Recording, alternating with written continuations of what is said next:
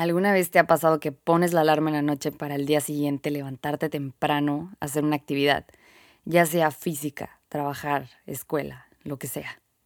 Despiertas y una voz interna te dice cinco minutos más. Y luego pasan cinco minutos más. Y luego pasan diez, veinte, treinta. Y hay algo dentro de ti que desde el principio te dijo, ya levántate. Y aún así no le hiciste caso. Creo que a todos nos ha pasado eso, pero ¿por qué pasa esto?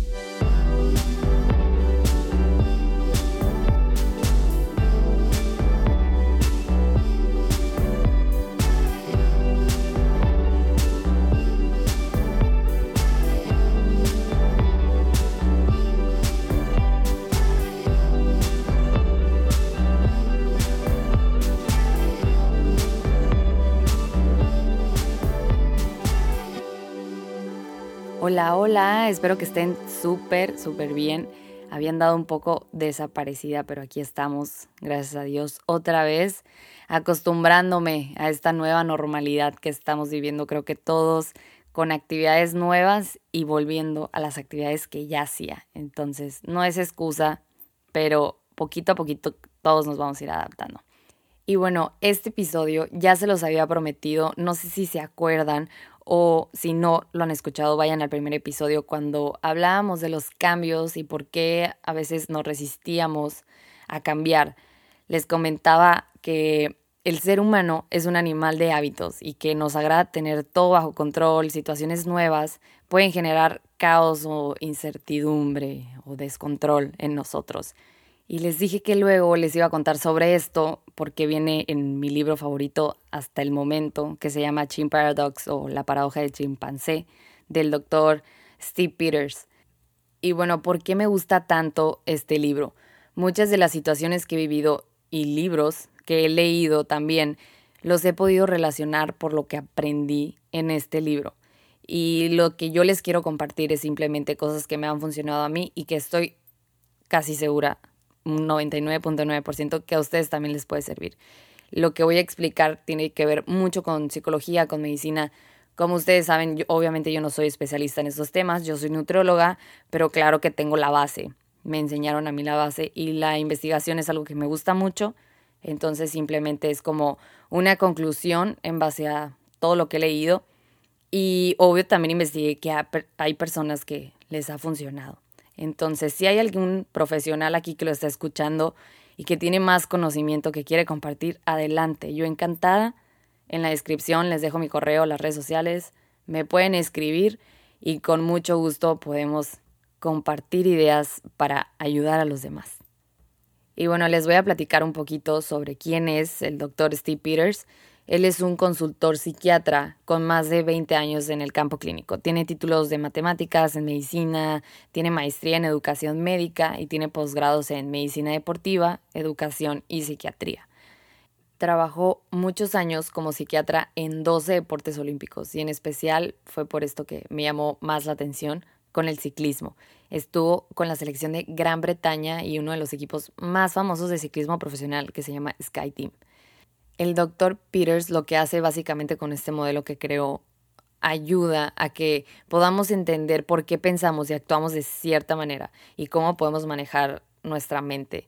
Esto con el fin de optimizar el rendimiento en el trabajo o en el deportivo o hasta en la vida personal.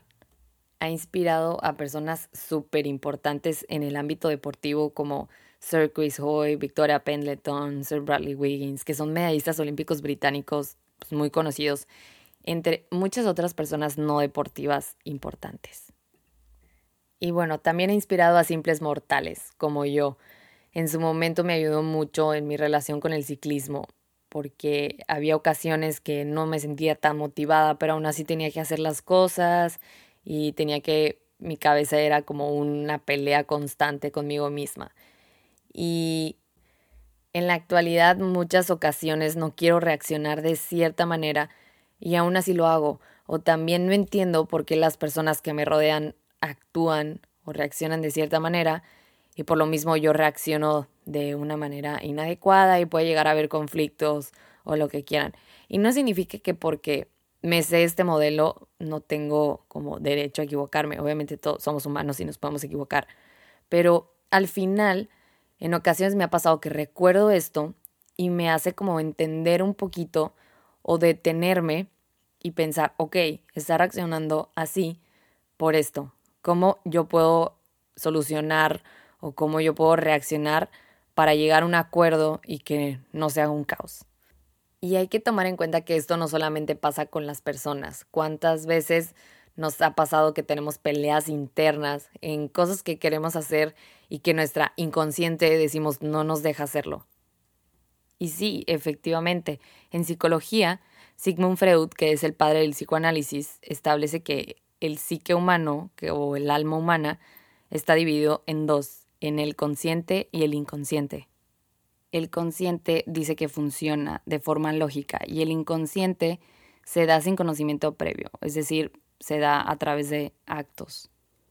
Y ok, ahora sí vamos a empezar con la explicación. El doctor Peters creó el modelo chimpancé diciendo que la mente psicológica está dividida en tres partes. Uno es el sistema frontal, que también le llamó humano. Dos es el sistema límbico, que este es el chimp o chimpancé. Y tres es el parietal, que es nuestra computadora. Este último va a almacenar información que el chimp y el humano le den para después actuar de manera automática. Quiero que se familiaricen mucho con el chimp porque aparte que lo voy a estar mencionando mucho, es muy importante. Recuerden que es nuestro sistema límbico. Y ok, ¿qué es el chimp? Esta es una máquina que piensa independientemente de nosotros. No va a ser buena ni mala imagínense que es solo un chimpancé, o sea, es algo diferente y no necesitamos de ninguna ciencia para saber que es diferente a nosotros. ¿Cuántas veces no nos hemos hablado o hemos tenido peleas con nosotros mismos? Lo que mencionaba anteriormente, cuando estamos enojados o en estrés, el suministro de la sangre se va a este chimp y es cuando decimos o hacemos cosas que no queremos o simplemente que no somos. El chimp simplemente se está apoderando de nuestra mente. Tener a este chimp es como tener a un perro o a una mascota. No somos responsables de la naturaleza de, del animal, pero somos responsables de educarlo o de mantenerlo bien comportado.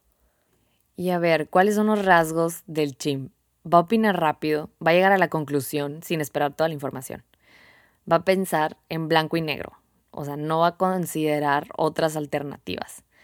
Es paranoico, necesita saber que está seguro, es catastrófico, va a sobrereaccionar muchas veces junto con emociones, es irracional, va a interpretar perdón, sin fundamentos y va a tener un juicio emotivo. Esto es que va a juzgar y va a criticar por, las, por los sentimientos y por las impresiones que tenga. En resumen, el chim tiene un pensamiento emocional. Y por otro lado, el humano, es decir, nuestro sistema frontal, se va a basar en ética y moral. Es, lo que hace es vivir en sociedad. Acuérdense que el chimp es un chimpancé, él vive en una jungla. Él lo que hace lo hace por sobrevivir. Y esta ética y moral son los valores, como la honestidad, la compasión, la conciencia, el autocontrol. Y se dice que no todos los humanos poseen estas cualidades, unos más que otros, pero que todos tenemos el potencial para tenerlos. También se dice que una persona tiene conciencia cuando tiene el sentimiento de culpa o de vergüenza. Lo que pasa con este sistema es que se activa porque recibe más sangre y utiliza más oxígeno para funcionar. Hay algunos estudios que demuestran individuos diagnosticados como psicópatas que este centro simplemente no se activa. Entonces dicen que no tienen conciencia y por eso es una enfermedad.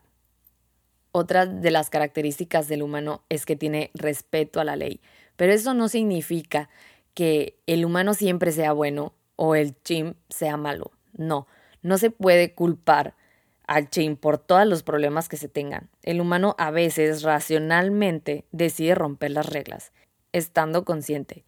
Sí funciona de manera lógica, pero no significa que siempre esté bien. El autocontrol también es una de las características del humano. De hecho, no sé si se acuerden o hayan visto alguna vez un video de unos niños que le hacen un experimento que se llama Stanford Marshmallow, algo así, en donde ponen a los niños en un cuarto y enfrente les ponen un plato con un bombón, un malvavisco. y les dicen que si esperan van a tener más malvaviscos después. Y hay unos niños que no se pueden controlar y prefieren comérselo de una vez a esperarse. Pues fíjense que los resultados dicen que los niños que fueron y que se esperaron a que después llegaran más, fueron más exitosos a lo largo de su vida que los otros que no pudieron controlarse y que por impulso prefirieron disfrutar en ese momento. ¿Qué tan importante es esto? El manejar el impulso. El manejar el chimp como adulto puede ser uno de los factores determinantes del éxito en la vida. Y bueno, ¿por qué reaccionamos de cierta manera ante situaciones que nos pasan? El chimp tiene tres diferentes maneras de responder ante una amenaza. Y esta, este mecanismo se llama FFF por sus siglas en inglés. La primera es fight. Puede atacar la amenaza, o sea, se puede enfrentar ante esa situación. Dos es flight, que puede huir de la amenaza. Y la tercera es freeze, que significa quedarse quieto, es decir, puede esperar a que la amenaza se vaya y que no lo note. Dependiendo de qué tan vulnerable se sienta nuestro chimp, va a responder. En la jungla los chimpancés lo usan para sobrevivir, pero nosotros, los seres humanos en la sociedad, eso puede parecer inapropiado. Por ejemplo, Imagínense que van llegando a un lugar lleno de extraños, no conocen a nadie. Entonces tienes esas tres maneras de responder. Uno, pueden llegar saludando, platicando, conociendo, preguntando por el nombre, lo que ustedes quieran, entablar una conversación. Eso es atacar la amenaza. Dos, pueden pasar de largo, o sea, ignorar a, todos literalmente y solo estar ahí. O tres, pueden quedar separados y esperar a que, como no los conocen, que nadie les pregunte nada, que nadie les hable y así. Entonces, ¿qué es lo que pasa si alguien les habla y ustedes no hacen ninguna reacción? O sea, y, y se quedan de que ahí parados y no quieren decir nada. Como el chimp no está preparado para hacer cualquiera de esas tres opciones, empieza a crear adrenalina y esa adrenalina lo va a llevar a un estado de ansiedad. Así es como se da la ansiedad. Digo, hay muchas maneras de generar ansiedad, ese simplemente era un ejemplo, pero la naturaleza va a generar la ansiedad para forzar al chimp a tomar una decisión. Y quiero que ahorita, en donde sea que estés escuchando esto y a la hora que sea, te pongas a pensar en una situación en la vida en donde hayas tenido que tomar una decisión y te preguntes, ¿quién fue el que tomó la decisión? ¿Fue tu chimp o fuiste tú? Si fuiste tú, felicidades, vas por buen camino. Y si fue tu chimp, felicidades también porque ya lo reconociste. Probablemente era algo que no querías hacer y aún así lo hiciste. Pero no importa, está bien, es normal nuestro chimp es cinco veces más fuerte que nuestro humano. Pero la buena noticia es que una vez que lo identificas, lo puedes manejar muchísimo más fácil. Y bueno, ¿qué podemos hacer para empezar a tomar buenas decisiones? Es decir, que el chimp y que el humano estén de acuerdo. Porque, ¿qué es lo que pasa? Cuando uno de los dos está en desacuerdo, es cuando viene el problema. Un ejemplo, el chimp se maneja por impulsos. En ocasiones nos sentimos, por ejemplo, tristes y lo primero que hacemos es buscar alguna satisfacción, algún, algo que nos dé felicidad, la comida. Entonces vamos por esa nieve, vamos por ese panecito, por lo que sea. Y nos los comemos y ¿qué hacemos? Le damos felicidad al chimp, pero no al humano. El humano a lo mejor no se lo quería comer porque toda la semana había estado comiendo súper bien y era miércoles y no quería romper como la rachita de estar comiendo bien. Y aún así se comió o te comiste o me comí el bollito porque Querías calmar a tu chim. Y ese es un ejemplo que pudiera parecer simple, pero es real, o sea, sí pasa, sí llega a pasar. Y si nosotros estamos conscientes de que el chimp es el que está tomando la decisión, nosotros podemos intervenir y tomar otra. El secreto es la conciencia, estar conscientes entre lo que sentimos para tomar una buena decisión. ¿Y por qué siempre doy ejemplos de nutrición? Obviamente es porque eso es a lo que me dedico y eso es a lo que voy Y en realidad, todo este podcast se trata de eso, a pesar de que al inicio he estado hablando sobre cosas que se pueden aplicar en diferentes ámbitos de la vida diaria, todo va centrado a eso, a la alimentación, porque en realidad esto nos va a ayudar a poder optimizar nuestra salud en general. O sea, si se fijan, puede ser aplicado en mente, cuerpo y alma literal. Porque creo firmemente que para estar saludable no solamente es comida, necesitas tener equilibrio en todas estas áreas. Y si se fijan, todo empieza por la mente. Si controlamos nuestra mente, podemos controlar todo. No es broma cuando dicen que el único límite es la mente. Hace como dos semanas, una semana y media, tomé un curso de Wim conocido como el Iceman. Hay muchos documentales sobre él, tiene muchos récords. Wow, de verdad que ese men está loco, pero qué impresión la manera en la que puede controlar su mente y su cuerpo, porque le inyectaron endotoxinas, o sea, la bacteria E. coli en su cuerpo, para ver cuál era la reacción, porque él decía que podía suprimir su sistema inmune, que no iba a tener ninguna reacción ante eso.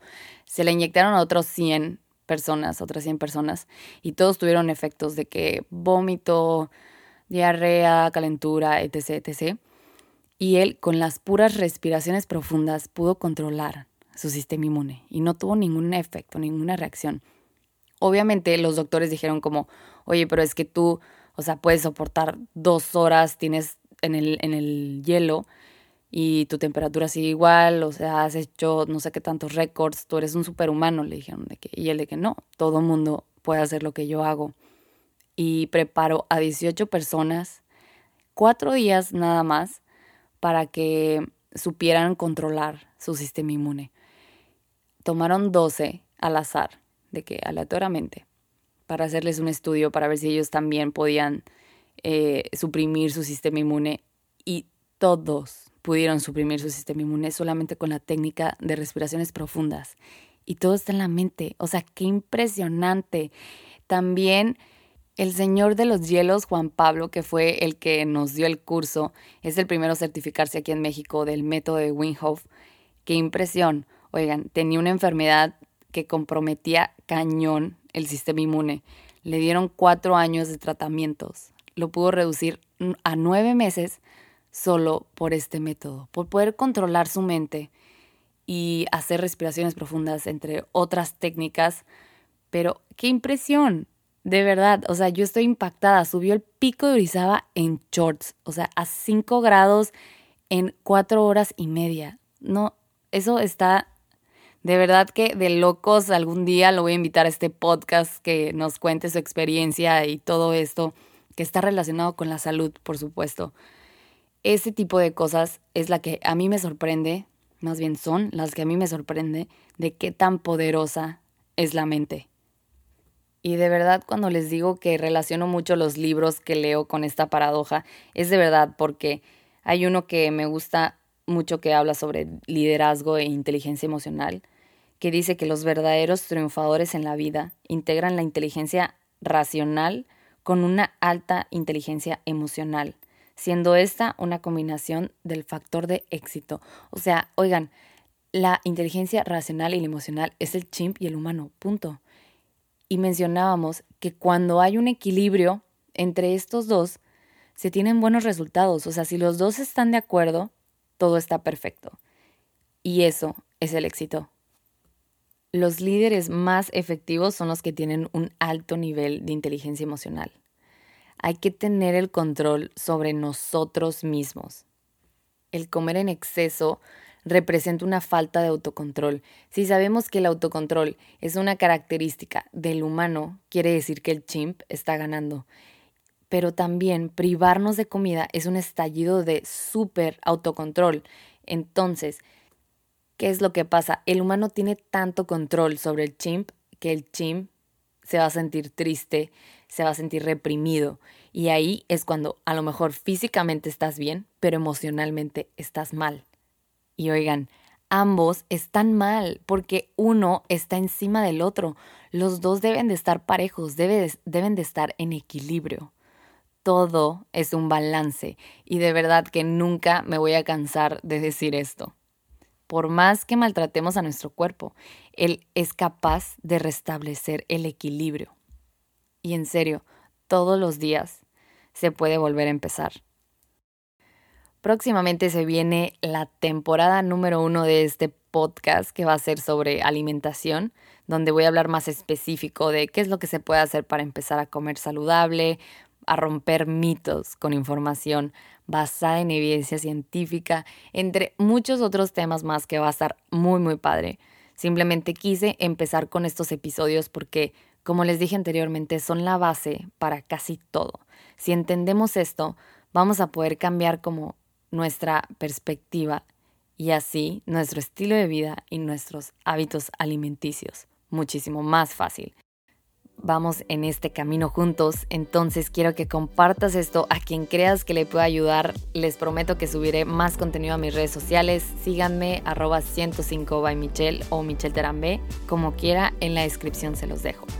Les mando un abrazo virtual y que tengan o hayan tenido un muy bonito día.